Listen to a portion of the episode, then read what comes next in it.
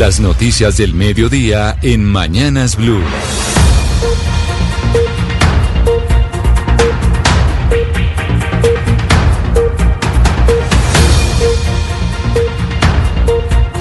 Son las 12 del día en punto y hasta ahora llegan las noticias, como siempre, de la mano de don Eduardo Hernández. Don Eduardo, buenas tardes. Hola, buenas tardes Camila, ¿qué tal? ¿Cómo le va? Mire, le cuento que hay información de última hora que nos llega desde la Fiscalía General de la Nación. Acaba de notificar que el fiscal Gabriel Jaimes efectivamente va a asumir el caso del expresidente Álvaro Uribe y ya se rechazó el impedimento que presentó el senador Iván Cepeda. Detalles con Silvia Charri. Sí, señor. Buenas tardes. Mire, les cuento que el coordinador de todas las fiscalías delegadas ante la Corte Suprema de Justicia, que es Gabriel Ramón Jaimes, pues acaba de anunciar que no se declara impedido frente a esa solicitud eh, que hizo hace un par de días, hace un par de días el abogado del senador eh, Iván Cepeda. Dice en el comunicado de prensa la fiscalía que no se cumplen las causales que contempla la ley 906 y otras normas afines para separarse de esta investigación eh, que lleva en contra del ex senador y expresidente Álvaro Uribe Vélez. Además, eh, también explican en el comunicado eh, que el coordinador eh, de los fiscales va a trasladar esta mm, acusación al fiscal general Francisco Barbosa para que se pronuncie sobre esa recusación que plantea el abogado del senador Iván Cepeda. Reitera de todas maneras que asume este proceso con autonomía e imparcialidad en el proceso y que todas las acciones investigativas se van a llevar eh, con absoluta responsabilidad y rigor. Gracias, Silvia, con las noticias de la Fiscalía. Son las 12 del día, dos minutos. Y nos vamos ahora para Bogotá, porque está creciendo en las calles de la capital las movilizaciones de los dueños de casinos, juegos de azar y billares. ¿Qué es lo que está pasando hasta ahora, José Luis Pertús? Hola Camila, muy buenas tardes. La saludo desde la carrera décima con calle 20 exactamente en el centro de la ciudad, localidad Santa Fe. Le cuento que esta movilización, para que más o menos dimensionemos, está la cabeza de la movilización aproximadamente ya en la calle 19 y la parte de atrás de esta movilización de trabajadores de casinos, de bingos y de juegos de azar, casi que llegando a la 26. Bastante, bastantes cuadras, cerca de cinco cuadras, más de mil personas. Ana eh, trabaja y administra, está dentro de uno de los casinos en Bogotá ¿Qué ha pasado con la situación de ustedes? ¿Qué les ha dicho el distrito para la reapertura? Buenas tardes. Buenas tardes. Pues la verdad no, no, no nos han dado respuestas ni siquiera para visitar y ver las pruebas pilotos. Ya se ha hecho una inversión grande, aunque tenemos cinco meses inactivos, una inversión eh, para ah, tener todos los protocolos de bioseguridad y estamos listos para abrir. El aforo de las salas no llega al 50%. Entonces podemos cumplir con todos los protocolos, pero no nos dan respuesta para aperturar en Bogotá.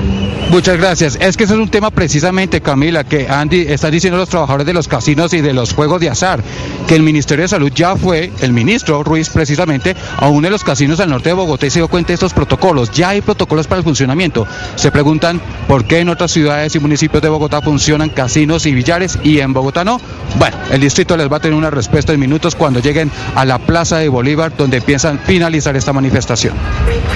Gracias, José Luis. Pues pendientes de lo que ocurra entonces en el centro de Bogotá y a pesar de que sigue en terreno negativo, está mejorando la confianza del consumidor en nuestro país.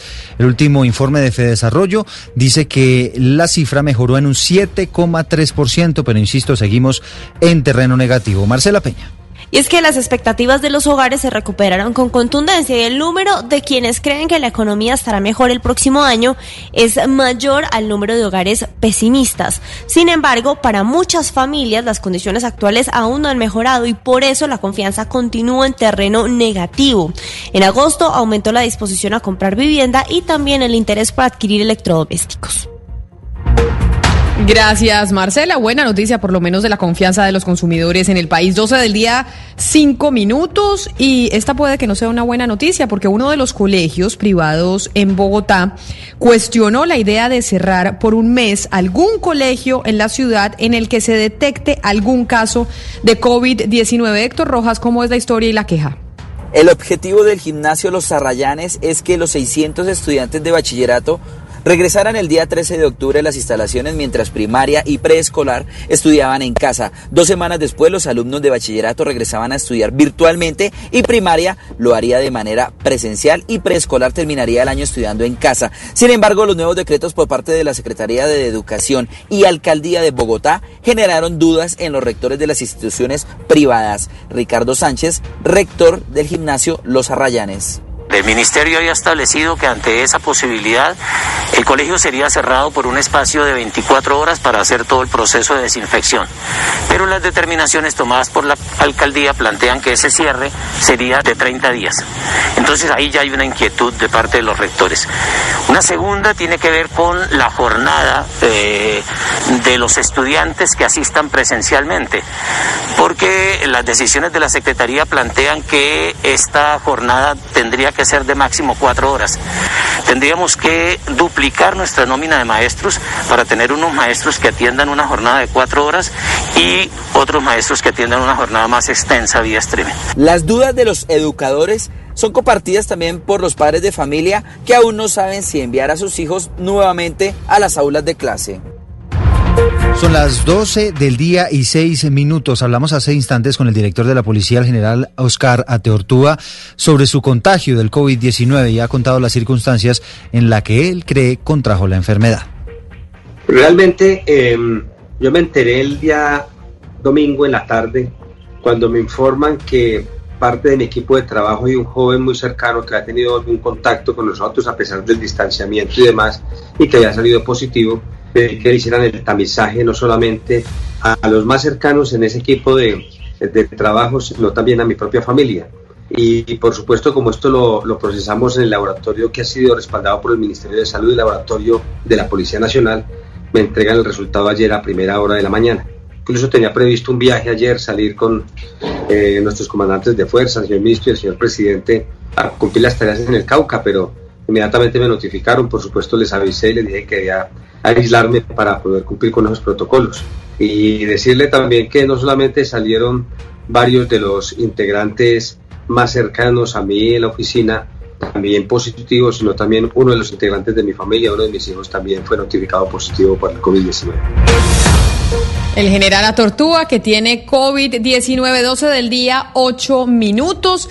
Y hablando precisamente de orden público, el ministro de Defensa esta mañana está en el sur de Bolívar en un consejo de seguridad después de las masacres de las últimas horas en los municipios de Cimití en el Carmen de Bolívar. Más tarde el ministro irá al municipio de Zaragoza en Antioquia donde ocurrió otra masacre, pero además donde el alcalde del municipio tuvo que ser hospitalizado de urgencias también por COVID-19. Valentina Herrera. Miguel Ángel Gómez, alcalde de Tarazá, permanece hospitalizado en el Hospital La María de Medellín, a donde llegó al servicio de urgencias, pues presentó una disminución en su capacidad respiratoria tras dar positivo para COVID-19. Ante esta noticia, se analizará hoy si se nombra o no un alcalde encargado para el municipio, que no es ajeno por estos días a la compleja situación de seguridad que se vive en el Bajo Cauca antioqueño. Precisamente hoy se espera la llegada a la subregión del ministro de Defensa, Carlos Holmes Trujillo, para liderar un consejo de seguridad con la fuerza pública. Y a las 12 del día, 9 minutos, vamos al departamento de Santander porque las autoridades están ofreciendo una recompensa de 10 millones de pesos por información que ayuda a esclarecer la masacre de tres venezolanos en el municipio de Aguachica, que queda en el sur del Cesar. Boris Tejada. Con 10 millones de pesos de recompensa, las autoridades de Aguachica Cesar buscan obtener información que ayude a aclarar los hechos en los que tres personas originarias de Venezuela fueron asesinadas, entre ellas una mujer embarazada y un joven de 17 años. Diego Alcalá, comandante de la policía de Aguachica. Queremos convocar a la ciudadanía que nos entreguen información que permita con la captura de las personas involucradas en los hechos acontecidos en Según las primeras pesquisas de la policía de Aguachica, los hechos se habrían presentado por retaliación entre bandas de microtráfico, entre las que estaría una organización delincuencial denominada el Combo de la 39 de Venezuela. Gracias, Boris. 12 del día, 9 minutos. Y hablando de venezolanos, los venezolanos se siguen devolviendo a su país. Por lo menos esto informa el último balance de migración Colombia. Lady Asprilla. Así es, la cifra de venezolanos en Colombia sigue disminuyendo. Hoy hay 1.748.716 venezolanos en el territorio nacional. Juan Espinosa, director de Migración Colombia, explica esto. Lo que nos ha venido pasando en este 2020 en tiempo de pandemia es que mes a mes se ha producido una caída del 1% promedio de presencia de venezolanos en territorio nacional. De esos 1.748.716, el 43.6% están en condición de regularidad y el 56.4% en irregularidad. Aunque la frontera con Venezuela está cerrada, Migración Colombia continúa tramitando salidas para casos especiales.